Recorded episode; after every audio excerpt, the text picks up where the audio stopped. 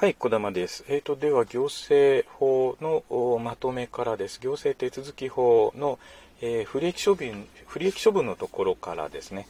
えーと、まず、不利益処分、聴聞が必要な場合がありますけども、聴聞のですね、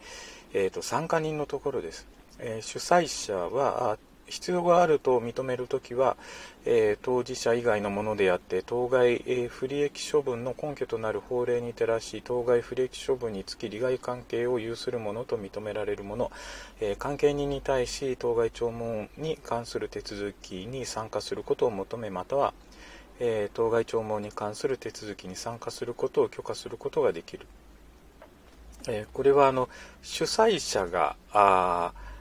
えー、参加を求めたり、えー、許可をしたりすることができるということで、えー、これ申請に対する処分については同様の規定はありません、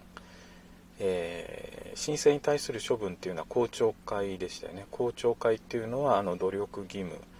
えになってたと思います。そうですよね。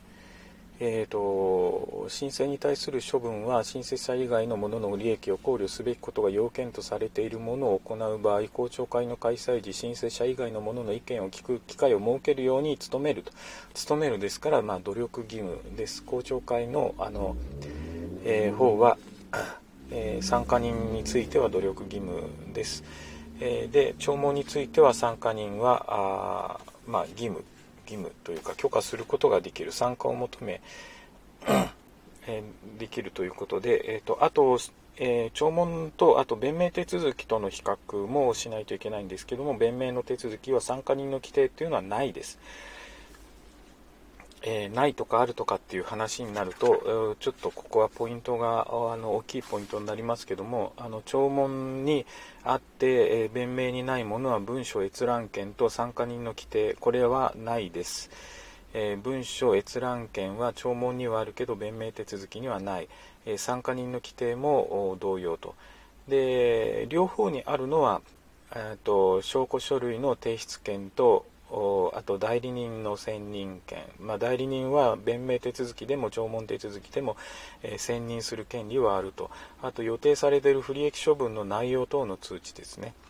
えーと、証拠書類を出せと言えるのも聴聞弁明どっちもできるということです。あの違うのは文書閲覧権参加人の、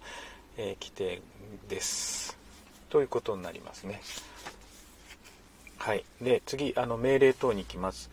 命令等はあの意見公募手続きが必要になるんですけども、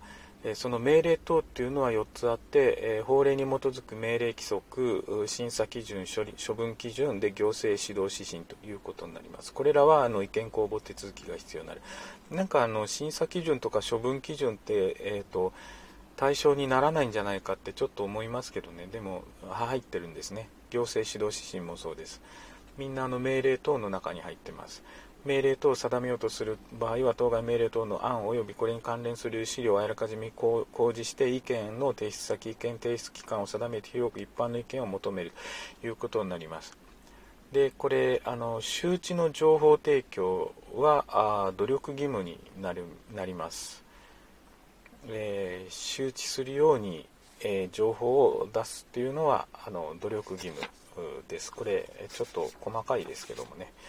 であと一番大事なのがですね地方公共団体ですねこれ行政手続き法の、えー、中にあの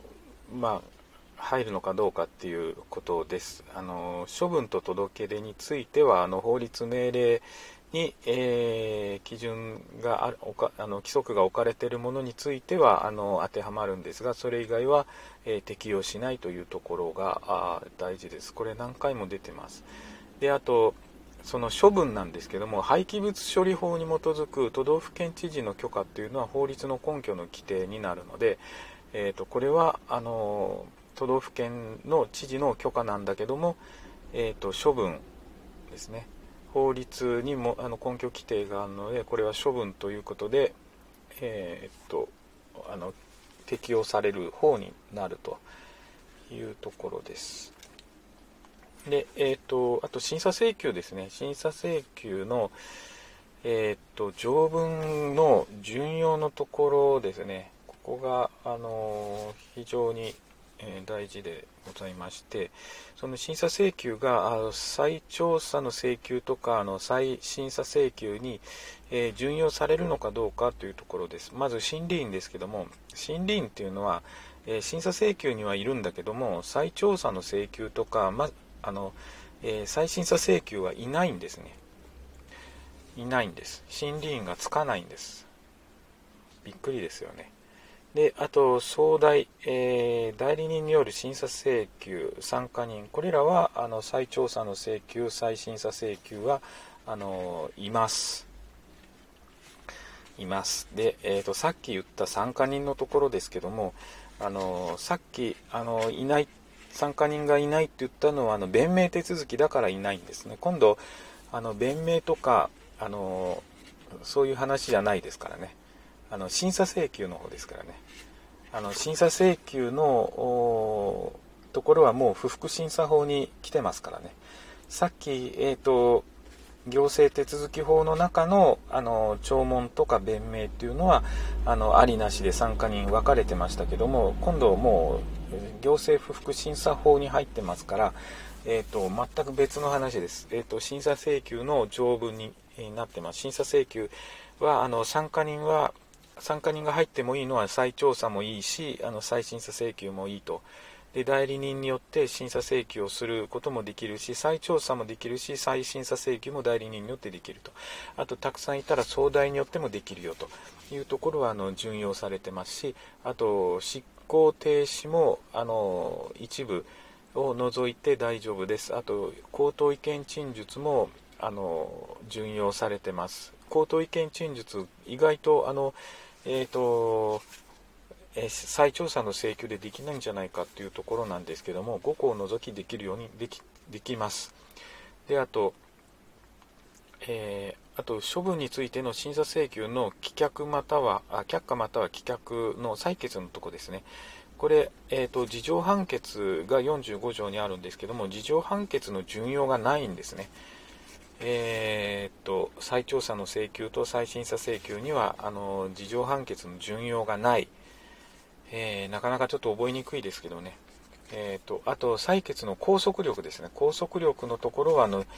えー、と再調査の請求は拘束しないしでも再審査請求には順用されるというところです。いいでしょうか、えー、と事情採決は順用がないんです、えというところです。で、えっ、ー、と、不服審査法の中、あ審理員のところですかね。ああ審査請求に及び参加人のところ、法定の資格は必要とされてないんですね、代理人については。別に。法定の資格がなくても代理人になれるのが審査請求に及び参加人。えー、で、えーと、審理員となるべきものの名簿っていうのはあの作成するよう努めなければならないっていうのは努力義務必ず名簿をあの作成しなきゃいけないってことはないいうところです。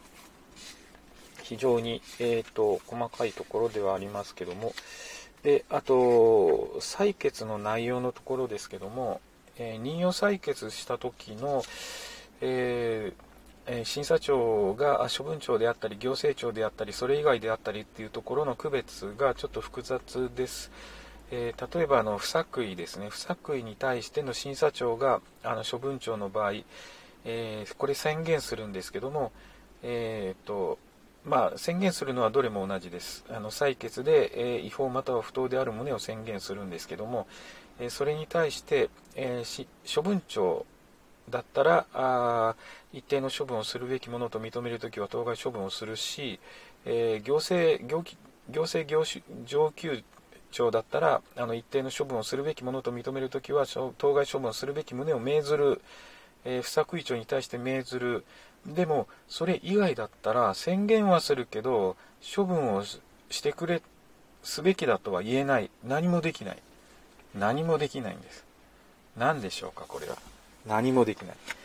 えー、そういうとこです。えっ、ー、と、あと、行政不服審査法の中で教示があるんですけども、え利害関係人から教示を求められた場合、え訴訟法では義務を負わないんだけども、え義務が生じますよというところであと口頭でも構わないけどもあの書面による教示が求められた時は書面でしなければならないというところです。であとその行政事件訴訟法に行きます。えっ、ー、とここあのまあ、広告訴訟は後でやりますけども、客観訴訟の民衆訴訟の方ですけども、えー、国または公共団体の機関の放棄に適合しない、えー、行為の是正を求める訴訟で、えーと、選挙人たる資格その他の事故の法律上の利益に関わらない資格で提起するものを言うと。いうところで、えーと、騒音被害を受け賠償を求めるなら国家賠償請求訴訟をするべきであってこれは民衆訴訟じゃありませんよと。で、あと、機関訴訟のところも、機関相互における権限の損否とか、その行使に関する紛争なんですけども、